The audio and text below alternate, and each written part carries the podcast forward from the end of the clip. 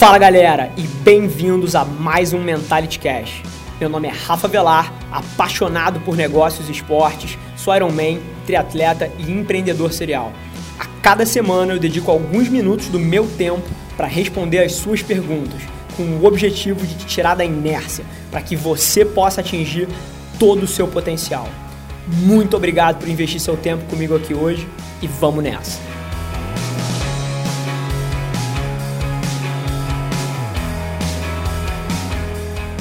Esse é o episódio número 10, onde a gente fala sobre autoconhecimento, looks alternos num ambiente de trabalho e a gente também debate o tema da valorização profissional.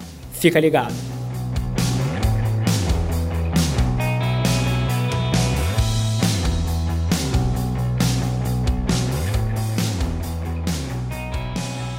Eu queria primeiro de tudo pedir desculpa pro pessoal que está no Instagram, o pessoal que está no Facebook. É, atrasei aí 15, 20 minutos, fiquei preso numa reunião aqui. Eu não julgo o meu tempo mais importante que o de vocês de maneira nenhuma, mas foi uma emergência interna aqui. A gente está com dois projetos muito grandes rolando e eu fiquei de fato impossibilitado de sair. Então, até respeitando o tempo de vocês, geralmente eu demoro mais um tempinho aqui na introdução, mas vamos pular direto aí para a primeira pergunta que eu, que eu sei que à noite é sagrada para muita gente. Tem novela das oito, tem Netflix, tem House of Cards para assistir. E se você está aqui dedicando aí 10, 15 minutos, eu valorizo pra caralho isso. E vamos pular direto para a primeira pergunta. A primeira pergunta do décimo episódio é do Gustavo J. Monteiro. Rafa, atualmente estou em emprego que não possui expectativa de crescimento dentro da empresa. Qual conselho você daria para dar uma transição diária no mercado de trabalho? Bacana. Primeiro conselho é rala daí.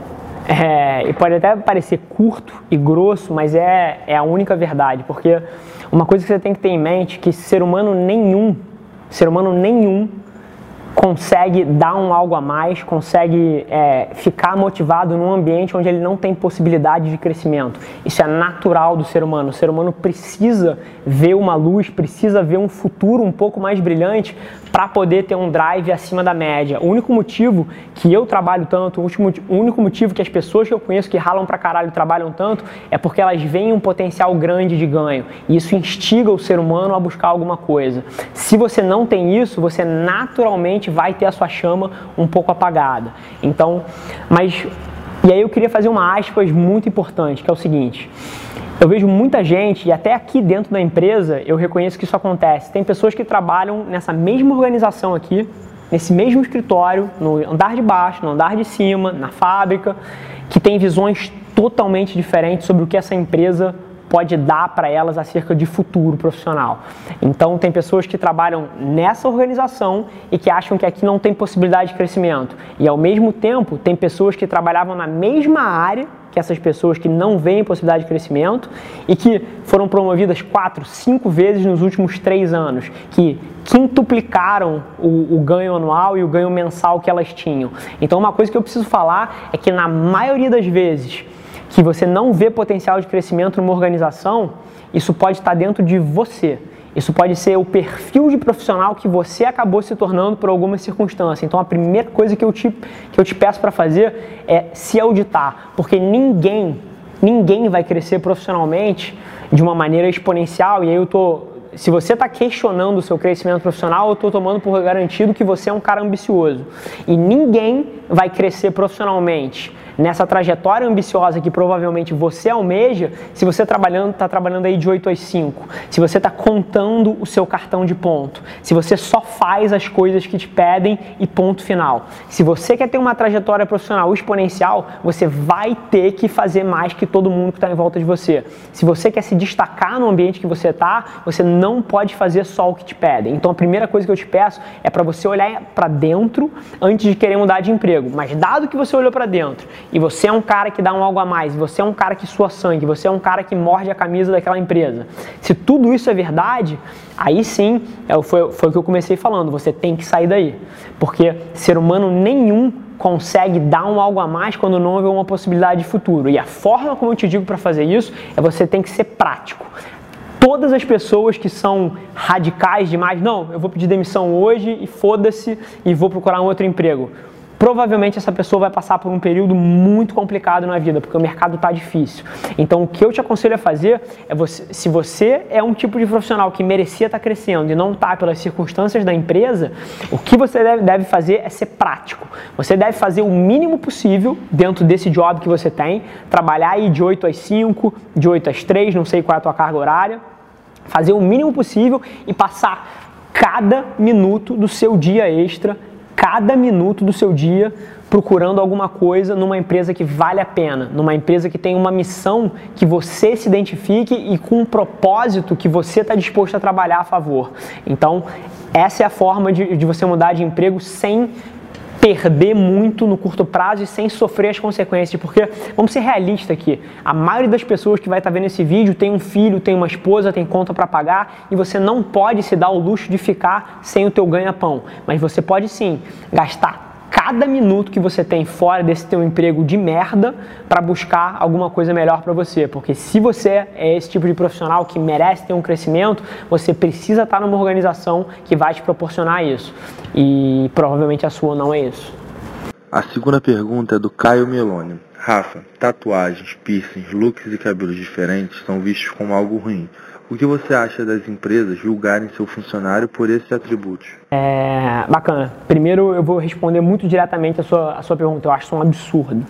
É, e eu não falo isso só da boca para fora, eu tenho pessoas dos estilos mais diferentes aqui. Eu tenho pessoas com brinco, eu tenho homens com cabelo na cintura, eu tenho pessoas de cabelo raspado, eu tenho pessoas de cabelo careca, eu tenho pessoas que trabalham de short, eu tenho pessoas que trabalham de terno.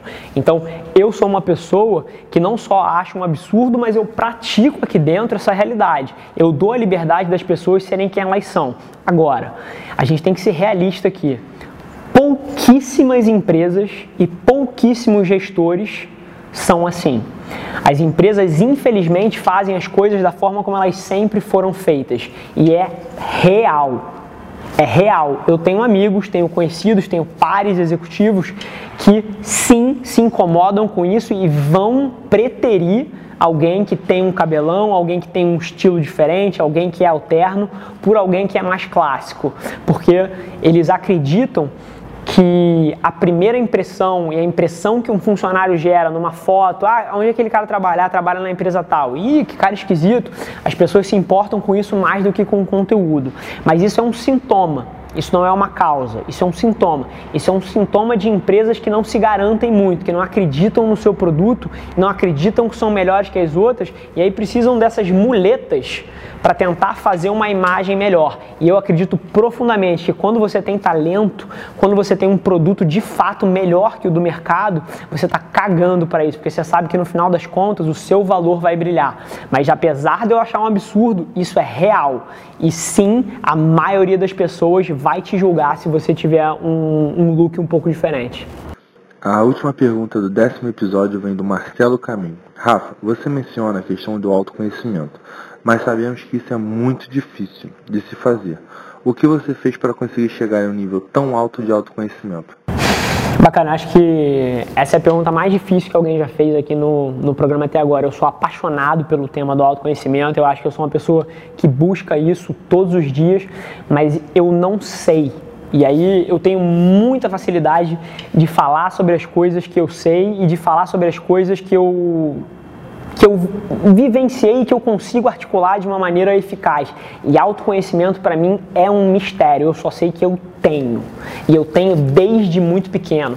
Quando eu tinha 12 anos, a minha mãe me fez escolher entre uma carreira profissional de jogador de futebol, jogava no Flamengo Federado, jogava campeonato nacional, jogava campeonato estadual e o meu treino foi, foi movido do lugar onde eu treinava para uma sede muito mais longe, onde eu ia precisar dormir, passar a semana. E aí minha mãe me fez escolher com 12 anos. Você quer ser jogador de futebol ou você quer continuar estudando? E eu com 12 anos de idade, um pivete, um pirralho, eu olhei para os meus pares e falei, cara, não importa quanto eu treino, porque eu sempre fui um cara que fez muito mais que os outros. Chegava mais cedo, saía mais tarde, chutava 20 bolas a mais, e eu olhava para os meus pais e falava: eu não sou tão bom quanto esses caras. Eu não tenho esse nível de talento. Não importa quanto eu treine, eu não vou chegar nesse nível. E eu escolhi estudar. Então, desde muito pequeno, eu sempre tive um, um nível de autoconhecimento muito forte. E aí eu vou te dizer o que eu acho. o que eu acho, e depois eu vou te dar uma dica que eu até fiz há pouco tempo e me, e me ajudou bastante. Então, como eu acho que você consegue um nível alto de autoconhecimento? Eu acho que é você refletindo sobre a sua vida e não só vivendo ela dia após dia sem pensar nas coisas que estão acontecendo. Porque o mundo te dá feedback, cara. O mundo vai te dizer o que você é bom e no que você é uma merda. O mundo vai te dizer isso. É só você estar disposto a escutar e você não ser romântico ao que você gostaria que você fosse. E aí a gente entra num segundo ponto que é o que eu falei que é o hack para você ter um pouco mais de autoconhecimento. Você pode, por exemplo, pegar as cinco pessoas que você mais confia na sua vida, as cinco pessoas que são mais próximas de você e deixá-las muito confortáveis para te darem a realidade. Então é você falar, por exemplo, para o seu irmão ou para o seu melhor amigo, você virar e falar alguma coisa do tipo: olha só, eu não vou julgar a sua resposta de nenhuma maneira, eu não espero que você responda de nenhuma forma e eu quero que você seja sincero, porque você sendo sincero, você vai me ajudar. E eu quero que você me diga três coisas que você acha que eu brilho, onde você acha que eu tenho facilidade, onde você acha que eu sou acima da média, e três coisas que você acha que eu sou uma merda ou que eu deveria melhorar e que eu não sou tão bom. Eu acho que se você deixar as pessoas que te amam confortáveis o suficiente para elas te darem o feedback que você precisa, elas vão te dar e isso vai te dar uma peça de informação para você conseguir ser um pouco mais autoconsciente. Mas isso não é tudo, porque a maior parte disso vai ter que vir de você e vai ter que vir da sua experimentação, de você entender o que ressoa com você, o que que não ressoa com você e você vai ter que estar atento. Eu acho profundamente que todo mundo é um pouco corrompido pela vida. E eu acho que as suas tendências naturais, as nossas tendências naturais, são aquelas que a gente demonstrava antes da gente receber as pressões financeiras, as pressões sociais que a gente recebe quando a gente fica mais velho. Então, por exemplo, é você olhar outro hack, é você olhar para quando você tinha 7 anos, para quando você tinha 11 anos, o que, que você fazia naturalmente? Onde você gastava de investir seu tempo?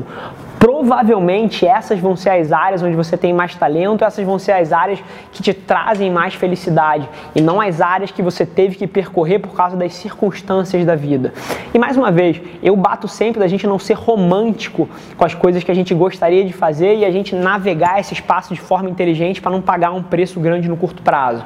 Então, mesmo que você atualmente seja um advogado, seja um engenheiro e você descubra que você quer ser um artista, que é a arte que te traz felicidade, eu acho que você tem que ir aos poucos para esse caminho.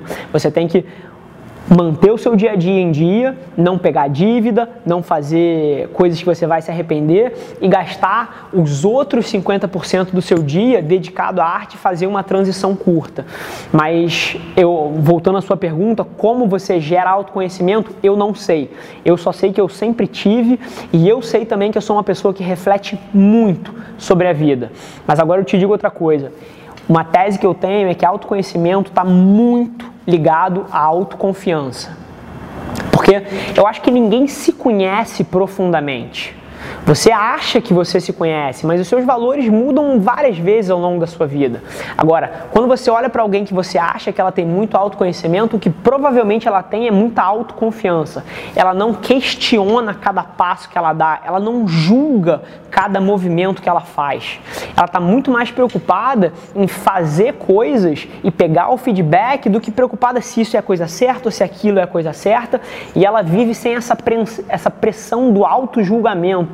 E uma coisa que eu tenho certeza é que a minha mãe teve um papel fundamental em gerar a minha autoconfiança. E aí eu te digo como. Desde pequeno, ela me fez tomar as minhas decisões e me fez viver as consequências. Então, eu queria fazer judô, eu queria mudar de escola, eu queria faltar uma prova. Maravilha. Agora, as consequências eu ia viver se eu repetisse de qualquer ano, e eu tive o privilégio de estudar numa escola particular, mas a minha mãe sempre deixou muito claro que se eu repetisse qualquer ano, eu ia para a escola pública. E não tinha outra, não tinha conversa. Então, a minha mãe me dava a liberdade de escolher as coisas, mas ela mantinha os checks and balances, ela mantinha a responsabilização em cima de mim o tempo todo. Se eu quisesse fazer uma atividade extracurricular, maravilha, mas eu ia ter que permanecer nela no mínimo por dois anos e eu não podia faltar nem com febre, nem com resfriado. E a sua mãe pode achar isso um absurdo, mas eu sei o quão bem isso me fez, o quão responsável isso me fez, o, o quão é, autoconsciente das minhas escolhas isso me fez porque eu sabia o preço das minhas escolhas e eu fui ensinado isso desde muito pequeno. Então, apesar de eu não ter uma resposta pronta sobre como você gere, como você fica autoconsciente, eu tenho certeza que o papel dos pais na sua criação é fundamental. Eu tenho certeza que a autoconfiança é fundamental e eu tenho certeza que você ter um diálogo interno forte e você analisar a sua vida com base diária é uma coisa fundamental para você conseguir pegar o feedback que a vida e que o mundo tá te dando. Boa? Fechou? Então, gente, esse foi o décimo episódio. É, o último episódio eu perdi a linha completamente, deu 27 minutos. Eu não tenho noção se algum louco assistiu tudo, mas esse episódio eu tentei ser um pouco mais sucinto, eu tentei entregar a mesma quantidade de valor, cuspindo menos palavras, espero que eu tenha conseguido. Fica o feedback aí para a galera do Face e do Instagram falar alguma coisa. Mas mais uma vez, é, o projeto tem sido fantástico. Essa semana foi uma semana que a gente teve muita gente falando pelo direct, muita gente falando pelo Facebook Message e esse contato pessoal, cara, tá me dando um drive, tá me dando uma energia que eu não podia antecipar quando eu comecei o projeto. Então, mais uma vez, eu queria tirar um momento para agradecer todo mundo que está fazendo parte dessa jornada, para agradecer todo mundo que está fazendo parte dessa comunidade e a gente se vê na terça-feira que vem. Galera, por hoje é só. Mas você não tem ideia de quanto eu aprecio você ter investido seu tempo aqui comigo. Muito obrigado. E lembre-se, se alguma coisa nesse conteúdo ressoou com você, ou se você acha que alguém que você conhece pode se beneficiar desse conteúdo, divide com ela. E não se esquece de seguir as nossas páginas no Instagram e no Facebook para ter acesso a conteúdos exclusivos diariamente. E eu te proponho um desafio. Vamos colocar esse podcast no top 100 do Brasil? É só ranquear a gente com 5 estrelas que a gente vai estar um passo mais perto desse sonho. Vamos que vamos. Um abraço.